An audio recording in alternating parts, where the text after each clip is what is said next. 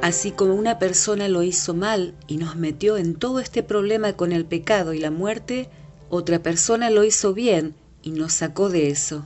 Romanos 5:18 Pasó hace tanto tiempo, fue el comienzo de todo en un mundo ideal, sin contaminación, donde no existían las fronteras. En ese país único, en Pangea, el primer hombre, Adán, fue desafiado a permanecer sin pecado en un mundo sin pecado. Pasaron miles de años, y en un mundo plagado de muerte, de guerra, de pobreza, de destrucción, un carpintero de Nazaret fue desafiado a permanecer sin pecado en un mundo asolado por el pecado. Cristo desafió su entorno.